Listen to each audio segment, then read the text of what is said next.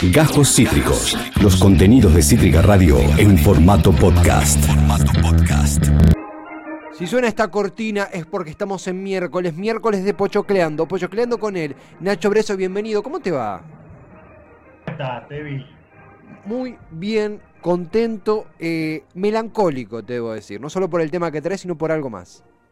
¿Qué, pasó? ¿Por qué estás melancólico? Voy a arrancar por, por el postre. Mira, voy a arrancar por el postre porque la vez pasada no había podido hacer la tarea porque eh, había habido un corte de luz en casa importante. La hice.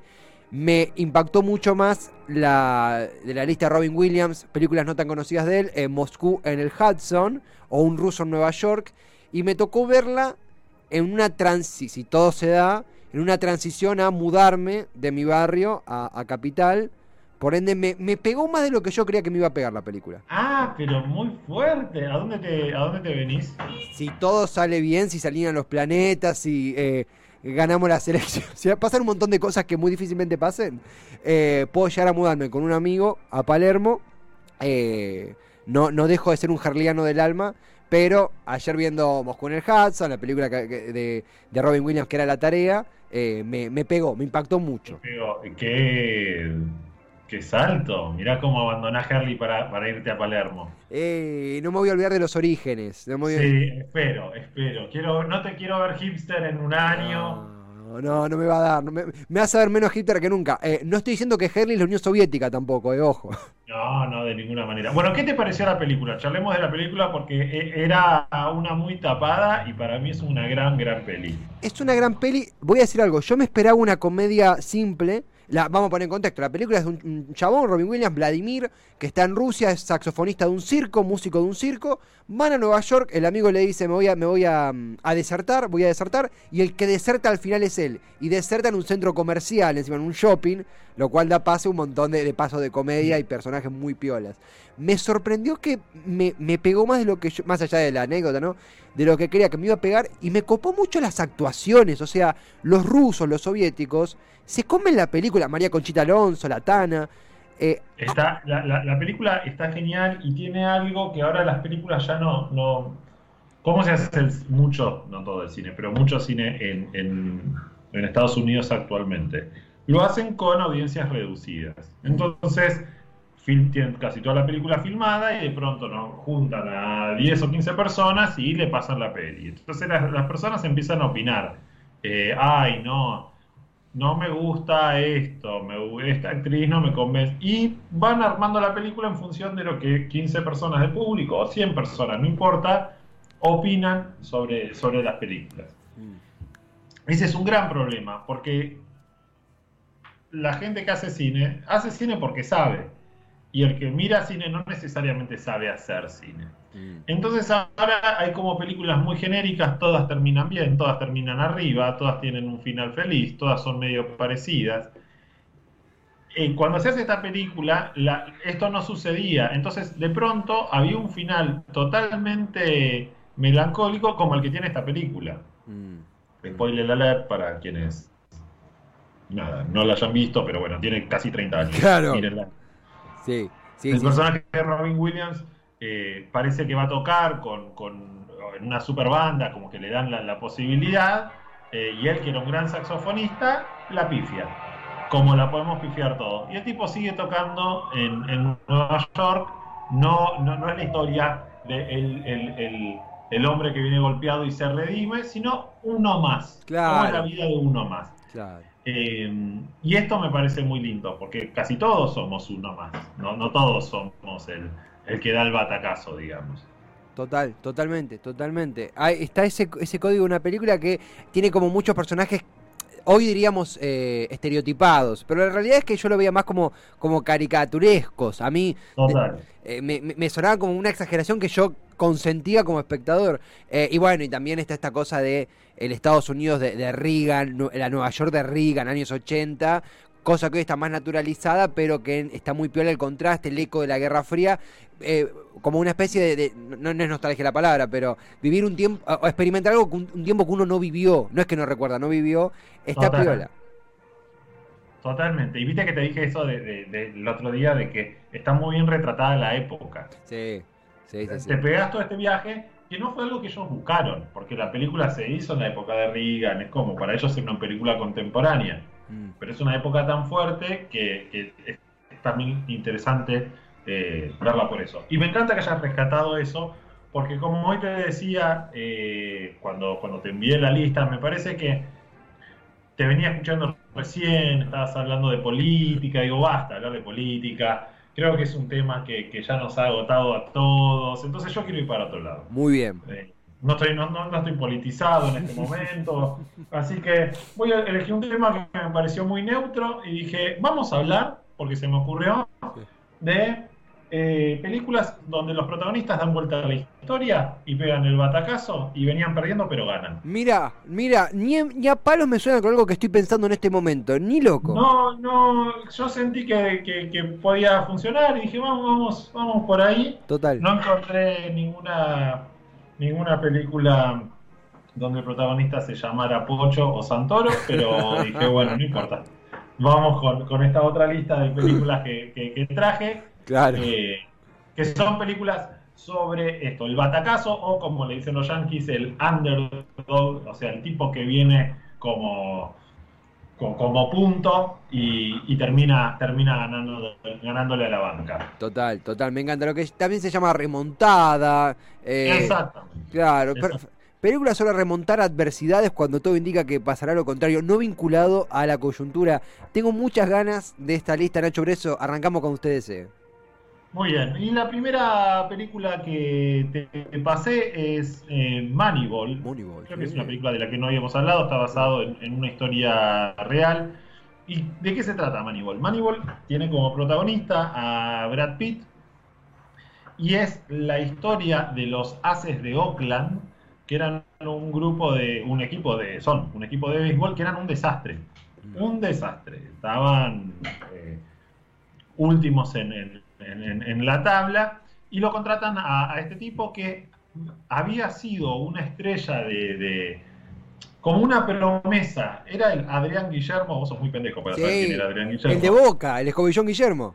El escobillón Eh. Guillermo, que pintaba como crack y de pronto no pasó, ¿viste? Sí, sí, sí. sí, sí, Pintaba sí. para selección, ok, tenemos el nuevo 11 de la selección, no, no pasó. Y, y es como un Adrián Guillermo, un tipo que iba a explotar Ah. a Adrián Guillermo, ¿no? Estamos hablando así de él. Acá me Este, dicen Panchito Guerrero, independiente. Pachito Guerrero Independiente, exacto. Tipos que le iban a romper y no sucedió. Entonces, eh, el tipo después pasa a ser entrenador y los contrata a este equipo de, que, que- que está en las últimas posiciones de la tabla en, en Estados Unidos. Sí. Eh, ¿Y qué es, lo que, qué es lo que sucede? El tipo está muy enojado porque lo que, lo que descubre es que eh, los equipos campeones son los millonarios. Mm, O sea, siempre te va a ganar un Boca, un River, porque son los que más, más guita tienen para poner en, en- en- en el equipo. claro. Entonces contrata a Jonah Hill, Jonah Hill que, que- que- que es este actor medio re- regordete, que se nota en la película Juan con que no sabe nada de... No, no que no sabe, no tiene mucho de deporte, Claro. y el tipo hace econometría, eh, es economista, pero es muy bueno con las estadísticas. Y dice, en realidad hay una manera de sacar un equipo campeón con poca plata. Y lo que empiezan a hacer es contratar jugadores que estaban siendo eh, descartados porque con- en su conjunto no jugaban bien, pero algunas pocas cosas hacían muy bien. Entonces es como llevándolo al fútbol que digas, mira, ese que vos ves que pesa 250 kilos, eh, no te corre nada, no, no es habilidoso, pero los penales te lo patea como ninguno. Claro. Y ese arquero eh, siempre sale, sale mal a, a, A a cortar el- los corners, Claro. pero la verdad es que ataja muy bien. Entonces contratan a ese arquero, contratan al pateador de penales, contratan a los defensores que te salen bien en los corners, cosa que puedan complementar al arquero. Como que aprovecha la habilidad de cada uno y arma un equipo que, bueno, no, no quiero adelantar la película, pero que le pasan cosas y, hay una vuelta de tuerca. Y medio que cambió la forma de mirar el negocio. El béisbol es un deporte donde la estadística juega muchísimo más que en otros deportes. Eh, así que cuenta esta historia y es la historia de este tipo que venía capa caída, eh, hombre separado con una hija que, que, bueno, la madre medio que reconstruyó su familia y él todavía no. Eh, una historia así pero, pero muy bien actuada con Jonah Hill, que para mí es un actorazo en un papel secundario acá, eh, y está muy, muy entretenida. Es una muy buena película que tuvo alguna nominación al Oscar también. Nacho, acá, acá me suman, es verdad, hay una muy buena parodia de Los Simpsons de este capítulo que yo recuerdo haberlo visto, eh, y acá me suma Ian Soler, y además esto de eh, fomentar, complementar aptitudes de personas que son buenas en algo específico, me parece una filosofía preciosa. No he visto la peli, ranquea fuerte en tarea, ya te digo, en tarea, no solo porque me interesó, sino porque siento que puedo sacar ideas para campañas políticas, mira lo que te digo. Totalmente, totalmente. Es una, es una muy buena, una muy buena película para observar desde ese lugar. Y la segunda eh, película que, que, traje no tiene, hablando de política, no, no, no necesariamente, pero traje Invictus. Invictus, sí, sí, sí. Ahí me trae imagen del de capítulo parodia de Los Simpsons. Invictus, que ahí sí, política, nos, nos sumergimos en ella por altos motivos. Totalmente, totalmente. Invictus estamos contando la historia eh, del Mundial de Sudáfrica, que Sudáfrica eh, lo, lo, termina ganando. Sí. Y lo importante que era para, para Sudáfrica ganar eh, este, este Mundial, porque era el primer Mundial de Rugby, el deporte de los blancos, jugado post-apartheid, eh, donde el personaje de Morgan Freeman, que se me fue el nombre, el presidente Nelson Mandela. ¿Cómo? Nelson Mandela, ¿verdad? Bien, Nelson Mandela, gracias, sí. no me estaría Mandela. Eh, donde Nelson Mandela es elegido presidente, y lo que implica también para Mandela ser elegido presidente y que un equipo eh, de Sudáfrica gane un mundial eh, de un deporte que era primordialmente de los de, la gente blanca. Claro. Eh, una película dirigida por Clint Eastwood. Clint Eastwood para mí es uno de los mejores directores vivos yankees que hay, porque el tipo es un director clásico. Eh, y, y, te filma como eran las películas antes. Y no, hay, no quedan muchos de esos directores. Mira. Eh, una muy muy buena muy buena película. Morgan Freeman de las mejores cosas que hizo en los últimos años. Y Matt Damon está muy muy bien también. Sí, muy sí, muy bien también. Muy, muy, muy, recuerdo verla, esta la vi en el colegio, eh, recuerdo, está la parte deportiva, está la parte política, tiene como betas para cualquier público, digo, al, al nerd político le va a copar y al, al no futbolero, no al, al, que le gusta el deporte en sí le va a copar, siento que las trataba bastante bien, como la zarista que toca la peli. Totalmente. Una película que se usa mucho en el mundo de recursos humanos para hablar de liderazgo. Sí. Como sí. que siempre te damos una escena de esta película. Pero bueno, la verdad es que hablando de liderazgos y lo dificu la dificultad de ser líder, eh, me parece que hay algún ejemplo para tomar de ahí que, que está bueno. Eh, tuvimos un presidente de ojos de cielo que quería ser Nelson Mandela. Totalmente, total, no, no, no, estuvo tan lejos, no pudo, más lejos no pudo haber estado. ¿Cómo es no, esto? Nacho Breso. La, la, la, siguiente película es una. Esta, esta película creo que nunca la había traído. Mm. Eh, a ver, ¿qué pasa al hablar de películas del underdog? La número uno, la número uno de estas películas, no la traje porque ya hablamos mil veces de ella, que es Rocky. Claro, sí. No hay mejor película sí. de, de, del tipo de capa caída que, que resurge que Rocky. Total. Entonces dije, bueno, no la voy a traer porque ya hemos hablado, pero voy a traer eh, otra que podría ser como la prima hermana, pero esta está basada en una historia real que se llama Cinderella Man. Sí, sí. O sea, el Ceniciento, básicamente, protagonizada por Russell Crowe y René Zellweger, que está basada en una historia real en los años 30 en Estados Unidos, en la, la depresión. Eh, había un tipo que nada, ya, ya, estaba grande, tenía pibes y qué sé yo, pero que dice, me estoy muriendo de hambre, él había sido boxeador y qué sé yo, pero de vuelta no lo había pegado y se voy a volver al boxeo. Sí. No, pero amigo, estás hecho mierda, pasaron los años, no sos el de antes, yo tengo que volver porque no puedo darle comer a mi familia. Y le empieza a ir bien. Y pelea por el título mundial. Entonces es la historia de, de, de, de este hombre, lo que tiene boxeo, eh, tiene la, la, la, típica épica deportista. Lo más lindo de esta película, sin ninguna duda, es cómo te cuentan el mundo de eh, Estados Unidos en los 30. Sí, sí, sí. sí. Es, una, es una época donde se ha vuelto mucho y se, se la ha retratado mucho en el cine, pero para mí acá está muy, muy, muy, muy, muy bien filmada. Eh, y te imaginas lo que era vivir en, en, en, en esa época, lo que era pasarla mal en ese contexto, eh, como una cosa medio de posguerra europea en un punto. Sí, total, total. Esta, recuerdo haberla visto, recuerdo la, la, la filmación de la pelea, era un poco chico cuando la vi, eh, hay muchos, en una lo cagan a, palazos y tenía entendido como era más grande, le, sufría de otra manera, eh, y estaba, recuerdo muy bien rodada la escena de las peleas donde se susurraban cosas, le decían cosas terribles para bajarlo, le daban unas trompadas de la costilla que te dolían a vos viéndola, eh, y en eso tiene el realismo de la escena, de la carne y también de la época, ¿no? Del, contexto histórico. Total, total, total, total. Y un elencazo, Russell Crowe, que es un, gran, gran actor eh, y muy consistente, y René Zellweger antes de enloquecer y desaparecer. Así que este está, esta es una que, que vale la pena ver si ya viste Rocky y decís, ay, quisiera ver algo como Rocky, pero no Rocky porque la vi mucho. Y claro. la, Man es como la de la categoría de Ian de las películas Me Sirve. Sí, claro, entra, claro. Entra, entra perfecto. Es una Me Sirve, me encantó, me encantó. Cinderella Man, ¿cómo, cómo continúa esto, Nacho?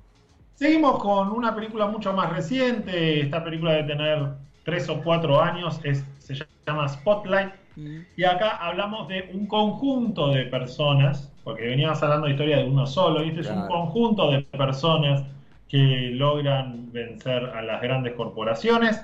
Y eh, es la historia de eh, un diario de Boston, el Boston Globe, que es un diario bastante menor, chiquito, que se mete en contra de la Iglesia Católica y que empieza a develar los abusos de la Iglesia Católica eh, en Estados Unidos. Hace un par de años hubo como toda una gran, gran movida que terminó con la renuncia de, Ratzinger. Los que empiezan a, develar todo esto son estos tipos. Y con un elencazo. Está eh, Michael Keaton, el, Batman que ahora volvió, está Mark Ruffalo, eh, Rachel Adams. Rachel Adams, Una muy, muy buena película. Que lo, lo único que tiene malo esta película es un montón de gente sabiendo que están en una película importante y seria. Ah, ¿cómo es eso? Como... ¿Cómo? ¿Cómo es eso? Me interesa. ¿Cómo es eso? A veces los actores, uno, no, sé, yo nada más lejano al mundo de Hollywood que yo, pero a veces los actores tienen como una cosa de estoy en una película importante. Sí. ¿Entendés? Y es como, no es que me pongo solemne, pero hago los recursos del, del actuar bien eh, y esta película tiene un poco, un poquito de eso. Como tiene la escena de grito de Mark Ruffalo donde demuestra cuán intenso es, tiene la escena de descubrimiento de Michael Keaton donde se entera lo que pasó en la iglesia. Como que cada actor tiene su momento para mostrar qué buen actor que es qué temas serios que están tocando y qué importantes que son. Claro, claro. Y también tiene la fantasía de todo medio eh, alternativo de destapar una gran historia desde la, cocina de tu casa, desde eh, una reunión en un café. Es la gran fantasía que tenemos todos acá. Total, total, porque aparte es como... le, guardamos la historia al New York Times y, pues, se la primeríamos a todos. Entonces tiene, tiene, tiene eso. Eh, nada, la verdad que la peli está, buena, el tema es súper interesante. Eh, es, una, es una linda película de un grupo de personas que, luchan contra una corpo. Me gusta mucho, me gusta mucho. Eh, realmente es una selección muy piola y está calzando muy bien. Si bien no está vinculada a la política ni a palos a lo que pasó el domingo, pero. Cero. No, entiendo por qué decís eso. Nada, Vamos, nada, nada la, la, la, la, antepenúltima película es un clásico, un mega clásico, una película que amo y con la que, crecí y que no veníamos hablando de ella. Karate Kid. Sí, claro. Eh... Karate Kid, donde un joven Daniel Leandro San es entrenado por un Raúl Miyagi Michel Alfonsín. Eh, Michel Alfonsín. Y nada, te cuento la historia de este pibe que llega desde. ¿Dónde era que vivía? A ver, ya me voy a acordar. Bueno, vivía en una ciudad industrial de Estados Unidos, en Detroit. En Detroit. Eh, vivía en Detroit y se muda a Los Ángeles. Eh, y acá y conoce, lo, lo vienen cagando a palos unos rubios de ojos claros le pegan todo el tiempo, con plata y qué sé yo, y este pibe que, que, que, era pobre, nada, entrenaba karate eh, leyendo libros y el portero, resulta que el portero del departamento donde está viviendo es un capo del karate y le enseña karate. Wow. Entonces, ahí empieza el vínculo entre Miyagi y, y Daniel San y arranca Karate Kid, película que tuvo tres películas, eh, tres secuelas después de, de esta. La cuarta bastante mala porque no estaba Daniel San. Después se hizo una reboot con Chucky Chan, que es muy olvidable, y Sí. ahora ya van por la cuarta temporada de la serie. Sí, sí, sí, ha, ha tenido varias reversiones. Es muy eh, esto de, de todo lo que dio Karate Kid, esto de el portero que es, es una leyenda del, del, del Kung Fu, el aprendizaje, digo, e- es, icónica, es lo que llamamos acá películas icónicas, que no marcan solo una época, sino una forma de hacer películas, amén de todos los reboots, ahora estamos viendo un reboot que creo que es el del hijo de Will Smith, ¿no? Sí. Sí, el, de- el hijo de Will Smith y Jackie Chan, esa te decía, Sí. pero la verdad que no se compara con la original. Porque aparte de la original, hay algo que tenían esto de las películas, yo sé que traigo muchas de esas películas ochentosas, pero se veían como más casero, más realista. Claro. Yo no me puedo identificar con este pibe. Porque aparte te armaban unas mega coreografías de pelea que eran una cosa increíble en dos segundos. Daniel San te hacía la grulla. Claro. Y yo, en el living de mi casa, te jugaba la grulla. Claro, claro, claro. ¿Entendés? Este pibe como que te hace ocho mortales y yo ocho mortales no te sé hacer. No, Pero la grulla más o menos la- me salía. Sí, sí, Había sí. algo de eso muy, muy, muy, muy potente. Eh, Ahí vemos a Daniel San en pantalla, el original. la original, ahí está. Claro. Eh, el señor Miyagi tuvo una nominación al Oscar por esta película, un actor que no querían contratar. Cuando escriben la película tardan un montón en buscar al señor Miyagi, no lo querían contratar al señor Miyagi, porque el señor Miyagi venía haciendo como que te diga un Gianni Lunadei de ellos. Claro, como una especie de, de, de- de humor de baja calaña, ¿cómo sería? Sí, era un actor cómico que estaba en series tipo como Matrimonios y algo más. Claro, claro. Reportones de acá. Claro, Y el claro. tipo dice, no, yo soy actor, yo soy bueno, qué sé yo, y, y termina, después de mucho tiempo le dan la posibilidad y la rompe, porque la verdad que el tipo es increíble lo que hace en, en- en esta película, lo que hace con su acento, tipo hablaba perfecto con, con acento yankee, o sea, no, no es que hablaba así, Sí, sí, un sí. genio.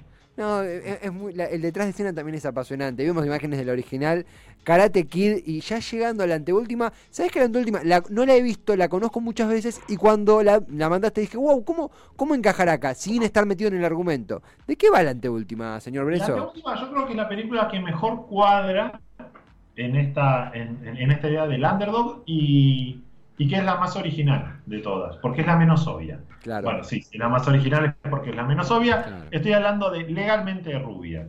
Sí, sí, ¿De qué sí. va Legalmente Rubia? La historia me parece eh, brillante. Es una mina que es una rubia tarada eh, que es millonaria y que pareciera que tiene todo dado, pero se enamora de un tipo que el tipo medio que ella cree que le va a proponer, estoy hablando de los primeros cinco minutos, le va Sí, a sí. proponer matrimonio, este actor que vemos en pantalla, y el tipo le dice, no, yo como no me puedo casar, yo voy a ir a Harvard, yo no me puedo casar con vos, vos sos una goma. Claro. La verdad es que muy, muy despectivo, muy, muy mala onda. Entonces la mina dice, ah, sí, yo también puedo ir a Harvard. Y la mina logra ingresar a Harvard. Y es toda la lucha de ella, porque no la tomen como una rubia tarada, sino como decir, a ver, puedo parecerle superficial, puedo, pueden pensar de mí que, que- nada, eh, caer en este estereotipo, pero soy una mina profunda que se preocupa por, por, por causas nobles, eh, que sea millonaria y viva en un barrio privado y tenga doble apellido, no significa que no pueda hacer cosas por el pueblo y Claro, que sea rubia. claro. Me, me- me está... Te aparece alguien en la cabeza. Sí, sí, sí, estoy impactado, estoy impactado tremendamente eh, con, con- con las simetrías que aparecen. Eh, le falta vivir en, en Cityville y estamos. Eh, Exactamente, exactamente. Y la verdad que eh, la película está muy buena. Esta película, Reese Witherspoon venía trabajando bastante, pero con esta película se convirtió en lo que los yankees dicen un A-list actor. O sea, un, actor de la lista A Es decir, los actores que están en los megaproyectos porque Claro. son, son superestrellas. Claro. Eh, y la verdad que lo que tiene muy bueno es que es muy original la vuelta de tuerca. Porque es como un estereotipo que reexiste, pero que vos no pensás que, que- no pensás en eso cuando pensás en estereotipo. Pensás Claro. en nada, el tipo pobre que la está reluchando. Y acá es bueno, otro tipo de lucha. Esta película es mucho antes de, de- de que surgiera y explotara todos los movimientos eh, feministas. Sí, sí, y es súper feminista la película. Eh, la verdad que está, está buenísima. Está buenísima y ella está genial. Eh, Reese Witherspoon para mí es una de las actrices más inteligentes que tienen los Yankees y te das cuenta que es de las más inteligentes que tienen los Yankees porque ahora que, que tiene plata y qué sé yo, empezó a producir ella. Todas las, series que ella produce son increíbles y son sobre temáticas muy, muy fuertes. Eh, y ella tomó la decisión, como actriz en esta película, de ir a fondo con el personaje. Porque la podría hacer una boluda, pero esta es una boluda, pero con convicciones. No es que es una boluda. Es una mina que habla cheto, pero Claro. Porque creció ahí, no, no, no porque esa sea su, su, su cabeza. Y nada, es muy divertida aparte. Y rompe con lo que por ahí veníamos viendo de gente o, o una persona en un lugar de mucha desigualdad social, peque, empequeñecido, casi sin, sin ninguna chance de éxito. Esta, esta chica que pareciera que tiene la- la- eh, eh, el oro en la mano, te, da- te dice, no, pará, también con el oro en la mano y con estabilidad económica podés, ser un, podés meter un batacazo. Eh, Sí, por- porque tiene que ver aparte con dónde querés meter el atacazo. En, Claro. el mundo intelectual. Claro. Como decir, bueno, sí, yo me puedo ir a Disney todos los días, pero no, no voy a tener el, el- el reconocimiento y la valoración de, de una mega universidad. Bueno, Claro. y lo, lo logra. Así que esa es una, una gran peli para ver. Y la última que, que traje, eh, una reclásica, eh, pero nada, eh, era linda y quería traerla. Sí. Estoy hablando de Corazón Valiente. En los 90 todos estamos gritando Freedom, cual. Miley, porque no, no- nos volvíamos locos con esta película protagonizada por Mel Gibson. Esta es la segunda película que dirige Mel Gibson. Esta era la, es la segunda película que dirige Mel Gibson, es la primera que él quiso dirigir, pero le dijeron, para poder dirigir esto, que, que fue una super mega inversión, tenés que dirigir otra antes. Em, sí. Y la tenés que protagonizar. Él no la quería protagonizar, quería solo dirigirla, Ah, porque él ya consideraba que estaba grande para el personaje. Pero le dijeron, no, flaco, si no sos vos no se hace, entonces Claro. bueno, eh, dijo, ok, yo la protagonizo, pero me dejan dirigir. Sos un Y espartano cuenta la pujatense. Bien, bien, bien, mira. Ahí te- acá tenemos, la, la- tenemos la- el audio de Fantino gritando, ¿lo tenemos? ¡Leónidas! Hasta hoy perdura el efecto. ¡Esparta! Así nos ha dejado, así ha dejado una generación esta película. Pero eh, esos gritos eran de 300. claro, eh, casi, Ni casi, siquiera casi, le pegó. casi, casi, casi. Pero sí, el Muy Freedom manija. ha marcado una generación, el Freedom. El Freedom de él cuando le cortan la cabeza. Y cuenta la historia de la revolución de los escoceses para eh, separarse, independizarse de, de- de Inglaterra.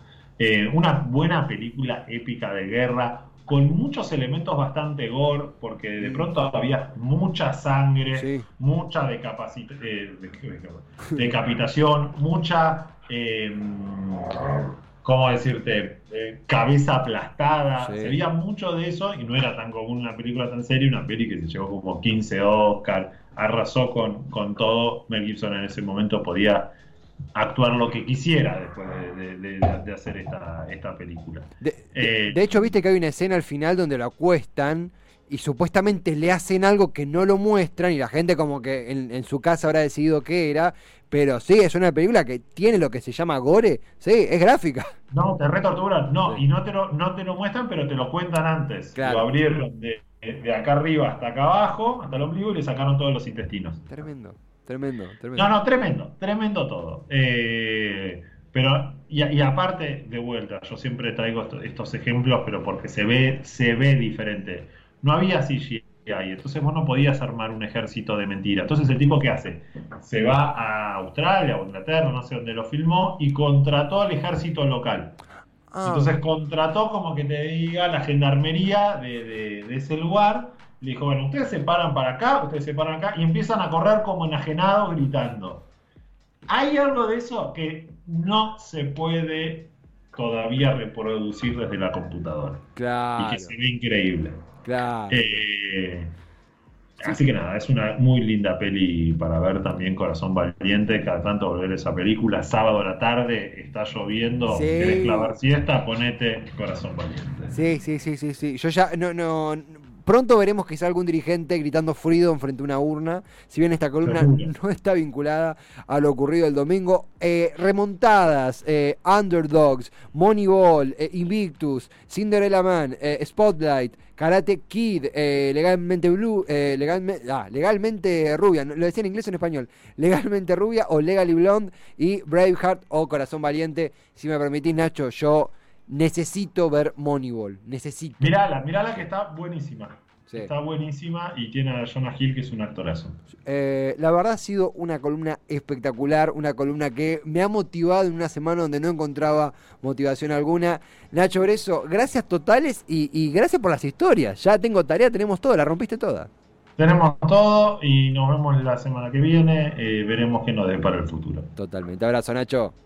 Chao, chao. Hasta pronto, nuestro butaqueador, nuestro pochocleador Nacho Breso, pochocleando con Nacho, con quien otro. Películas sobre remontadas, películas sobre underdogs, películas sobre dar vuelta a la historia. Miren si no necesitamos eso. Eh, yo necesito ver Moneyball. No, la verdad la selección está tremenda. Hay deporte, hay académico, hay política, eh, hay periodismo. Estoy, eh, amamos a Nacho Breso. Consumir a Nacho Breso los miércoles nos salva la existencia, este parteaguas que tenemos en la semana. Acabas de escuchar Cajos Cítricos.